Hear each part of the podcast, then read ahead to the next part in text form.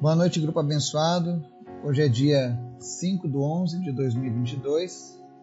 Nós estamos aqui mais uma vez juntos para buscar a palavra de Deus, buscarmos entendimento do Senhor para as nossas vidas.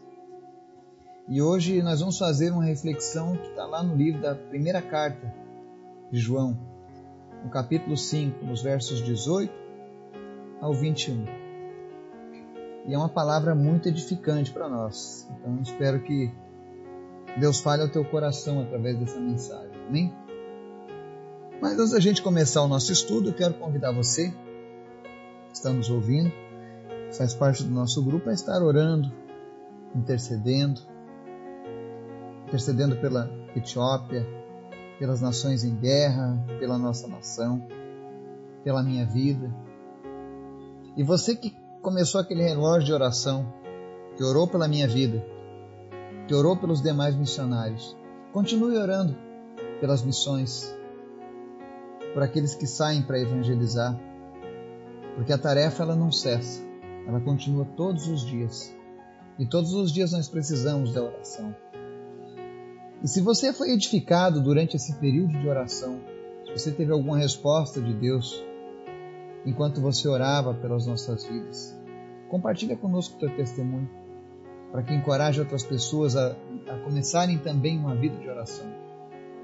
É por isso que Deus nos abençoa, é por isso que Deus derrama da graça dele sobre nós, porque os nossos testemunhos edificam outras vidas e inspiram outras vidas. Afinal, Deus não nos deu um espírito de religiosidade, mas de relacionamento de, entre pai e filho. Então, queria pedir que você usasse o nosso canal e compartilhasse conosco aquilo que Deus tem feito com você, aquilo que Ele tem falado com você, as respostas que você tem recebido. Amém? Vamos orar? Obrigado, Deus, por tudo que o Senhor tem feito, pela tua graça, pelo teu amor, pela tua bondade, pela tua misericórdia. Nós te amamos, nós te desejamos cada dia mais e mais. Nós ansiamos pela tua volta, Jesus. Mas nós te pedimos em nome de Jesus, Pai.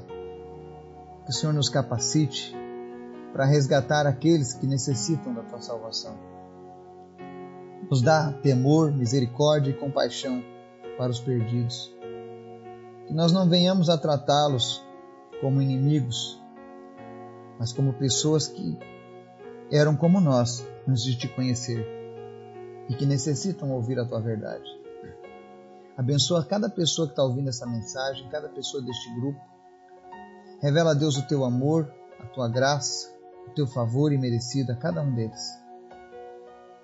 Que o Senhor esteja trazendo resposta a cada oração, a cada petição, e que cada pessoa possa viver o teu sobrenatural todos os dias, Pai. Nós queremos mais de ti. Confirma, Deus, a tua palavra com os teus sinais e as tuas maravilhas em nosso meio. Nós te apresentamos os enfermos nessa hora.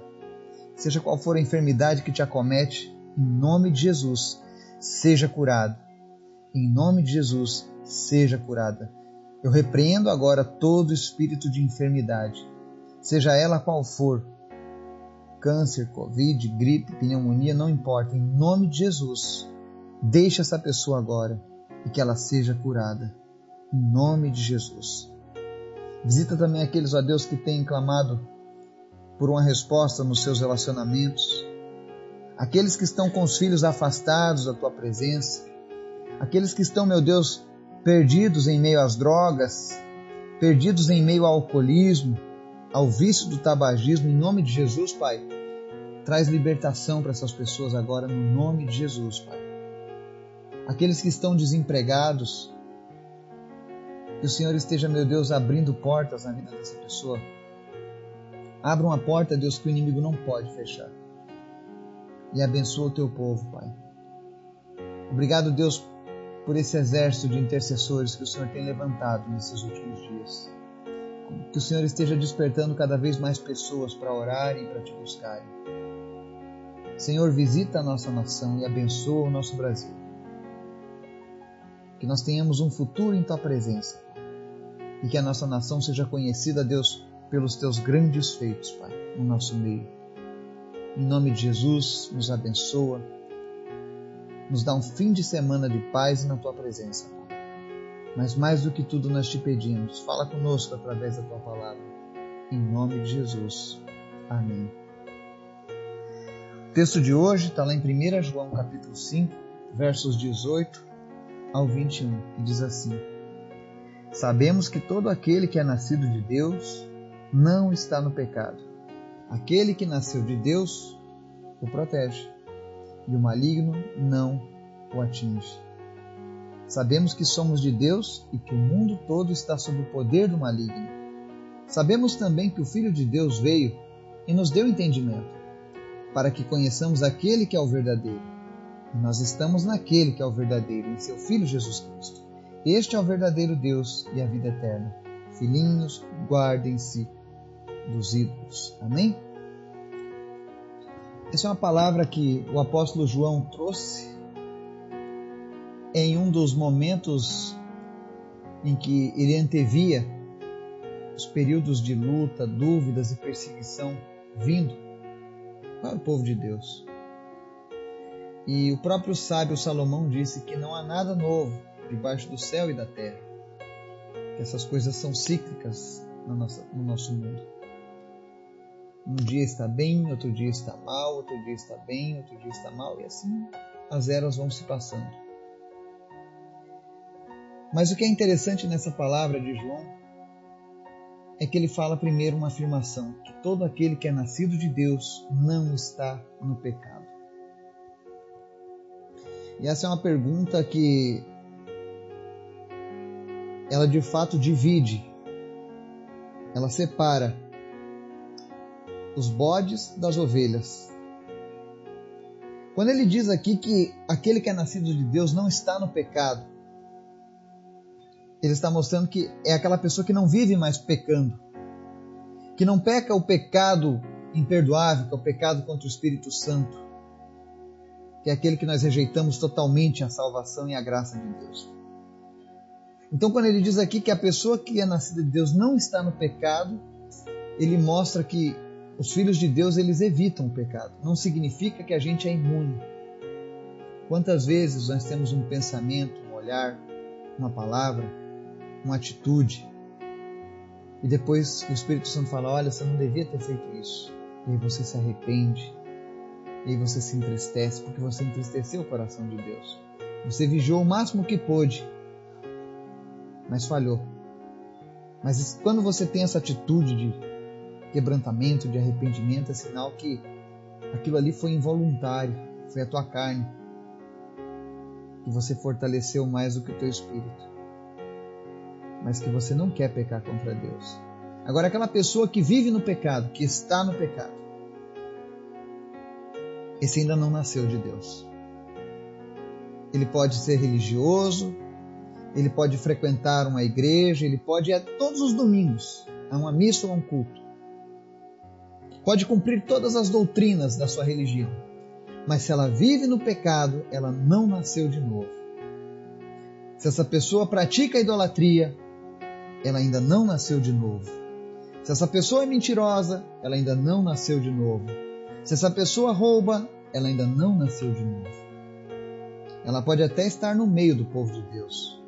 Ela pode até se sentir bem no meio do povo de Deus, mas ainda não nasceu de novo. Porque a Bíblia deixa bem claro que os nascidos de Deus não estão no pecado. E hoje, mais do que nunca, isso é essencial. Se você quer ter uma vida eterna, saia do pecado. Não existe essa de cristão e mundano ao mesmo tempo. Eu não posso aproveitar os prazeres da carne e, as promessas da eternidade. Talvez essa palavra seja dura para muitos que estão ouvindo. Mas eu seria hipócrita se eu não te falasse a verdade. E Deus cobrará de mim cada palavra que sair da minha boca. Mas o meu objetivo não é que você se sinta mal, deixe de ouvir os estudos, deixe de ler a Bíblia, deixe de frequentar uma igreja. Não. Mas é que você busque nascimento em Cristo. Busque nascer de novo. Porque quando você nasce de novo, a palavra de Deus diz que Deus nos protege e o maligno não nos atinge. E essa palavra que atinge, né? O maligno não nos atinge, ela, ela se refere a danos permanentes, lesões permanentes. Como alguém que toma um tiro de bala perdida e fica paraplégico pro resto da vida, sabe? Ela foi atingida pelo maligno. E aqui a palavra de Deus está dizendo que Deus nos protege e o maligno não nos causa lesão ou dano permanente. Porque ele sempre tenta contra as nossas vidas. O inimigo ele sempre vai se levantar contra eu e você. Mas nós precisamos ter a certeza que até para fazer alguma coisa contra nós, o poder dele é limitado. Porque nós somos propriedade do Senhor. Nós somos protegidos por Deus. Deus, de fato, é quem pode nos proteger. As leis humanas, o conhecimento, a fama, o dinheiro, isso não te protege de nada. Mas Deus nos protege do maligno. Eu lembro que antes de viajar para minha viagem missionária lá na Etiópia, uma semana antes eu bati o meu carro, perda total. Eu sofri um dano, mas não foi um dano permanente. O meu seguro vai cobrir o meu carro. Eu não tive nenhum ferimento. Causou um contratempo, causou um transtorno, mas os planos do mal foram frustrados porque o poder dele é limitado contra nossas vidas. Amém? O inimigo não pode nos tocar, porque nós estamos debaixo da proteção do Senhor. Isso serve para qualquer momento das nossas vidas. Nós precisamos ter essa certeza de quem nós somos em Deus. O verso 19 ele diz assim: Sabemos que somos de Deus e que o mundo todo está sob o poder do maligno. O mundo todo está sob o poder do maligno. Governos são influenciados, empresas são influenciadas, pessoas, religiões são influenciadas, porque o mundo está sob o poder do maligno. Você nota aqui que o maligno está em maiúsculo nas nossas Bíblias, porque denota que está se referindo ao próprio Satanás manipulando as nações. E nós sabemos que isso é bíblico, que o mundo está sendo manipulado de fato, ele vem se preparando para que o anticristo venha a governar esse mundo decadente. E para que isso aconteça é necessário que os governos, que as nações entrem em guerra, que as pessoas esfriem da presença de Deus, que o mundo passe fome. É isso que a Bíblia relata lá em Apocalipse porque o mundo está sob o poder do maligno. Deus é o Senhor de todos, com toda certeza. Deus está no controle de todas as coisas. Mas o próprio Deus deixou escrito que é necessário que essas coisas aconteçam para que Jesus volte. Então nós sabemos que essas ideologias, esses atos terroristas que acontecem no mundo, essa grande luta para que os casamentos sejam desacreditados, nunca se houve tantos divórcios como nesses últimos anos em todo o mundo. Muitos jovens já não acreditam mais em casamento. Porque há um grande mover do maligno contra todas as coisas que são de Deus. Quantas pessoas aderindo à ideia, defendendo a bandeira do aborto, mataram a criança sob o pretexto de meu corpo, minhas regras. E aí quando se questiona, ah, mas você não sabe o que foi um estupro. Mas e os 90% que não são estupros? Que são porque praticam sexo fora do casamento? Sim. Porque segundo a Bíblia, o único sexo seguro é o sexo praticado dentro do matrimônio, entre marido e mulher. Este sim é seguro. Tudo que for feito fora do matrimônio é impuro, é sujo, é pecado, desagrada, o templo do Espírito Santo. Porque se você é templo do Espírito Santo, você precisa honrar aquele lugar, que é o teu corpo. E a Bíblia diz que o sexo fora do casamento é adultério. Zele o templo do Espírito, que é o teu corpo. Lembre que o Espírito Santo habita em você antes de tomar qualquer decisão. Então, esses valores nefastos estão invadindo o mundo inteiro. E todo mundo que é de Deus entende o porquê dessas coisas. É porque o mundo está sob o poder maligno. E por que, que nós entendemos essas coisas? Verso 20 explica. Sabemos também que o Filho de Deus veio e nos deu entendimento para que conheçamos aquele que é o verdadeiro. E nós estamos naquele que é o verdadeiro, em seu Filho Jesus Cristo. Este é o verdadeiro, Deus e a vida eterna. Então, uma das coisas que Jesus trouxe ao mundo foi o entendimento do que é certo e errado, do que é pecado e do que é obediência, do que é religião e do que é relacionamento. Foi Jesus que nos deu esse entendimento. As pessoas que ainda não entendem esses valores é porque ainda não receberam o entendimento do Filho. E nós precisamos ter paciência, porque um dia nós também fomos assim. Aquele que é verdadeiro se revela. E quando ele se revela, nós passamos a compreender que a nossa luta não é contra a carne e sangue, mas ela tem um cunho espiritual. Tudo que o mundo está enfrentando agora é uma batalha espiritual. Sim. Nós sabemos que o inimigo vai manipular as pessoas, mas a causa do problema é espiritual. E é por isso que nós precisamos ter um entendimento mais do que nunca daquilo que é correto, daquilo que é certo, daquilo que agrada a Deus. Porque se nós não tivermos entendimento dessas coisas, nós não conhecemos o que é o verdadeiro, que é Jesus Cristo.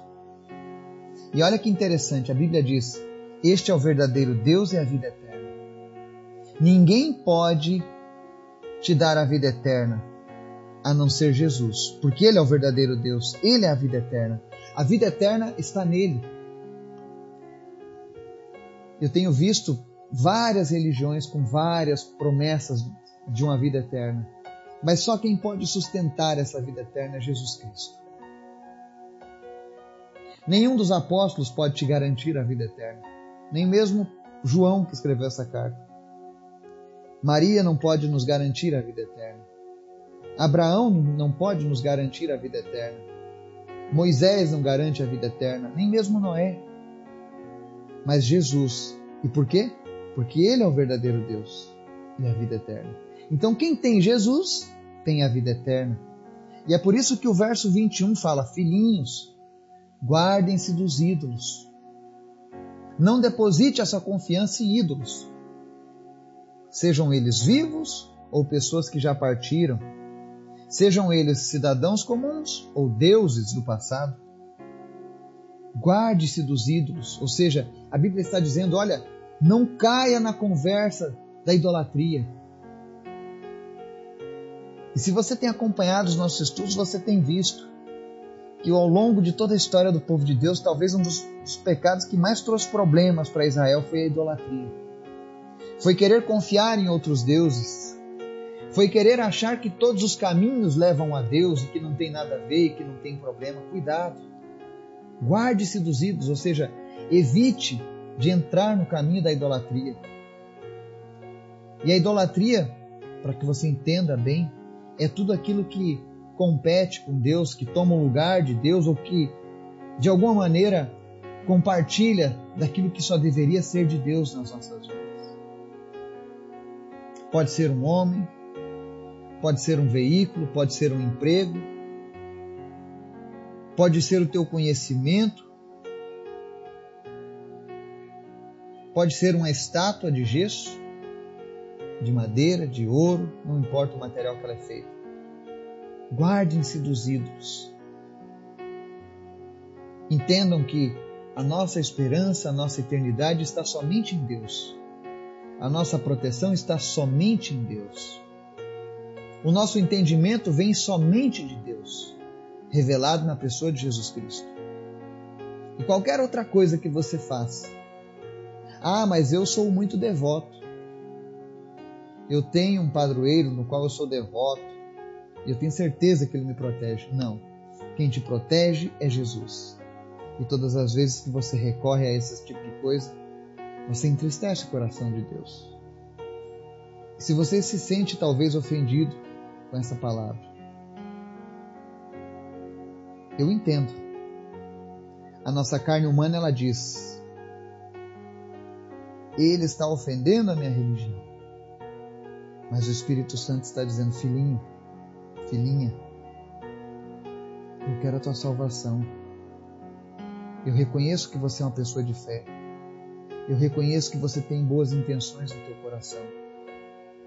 Mas eu quero que você esteja limpo diante da minha presença. Deus quer a limpeza, Deus quer uma pureza nos nossos corações. Filhinhos, guardem-se dos ídolos. Saia do caminho da idolatria. Não se deixe ser levado pelo engano. A palavra de Deus ela é muito clara e verdadeira. A nossa confiança de verdade tem que ser apenas em Jesus. Ninguém mais pode ocupar esse lugar nas nossas vidas. E Deus tem algo novo para as nossas vidas.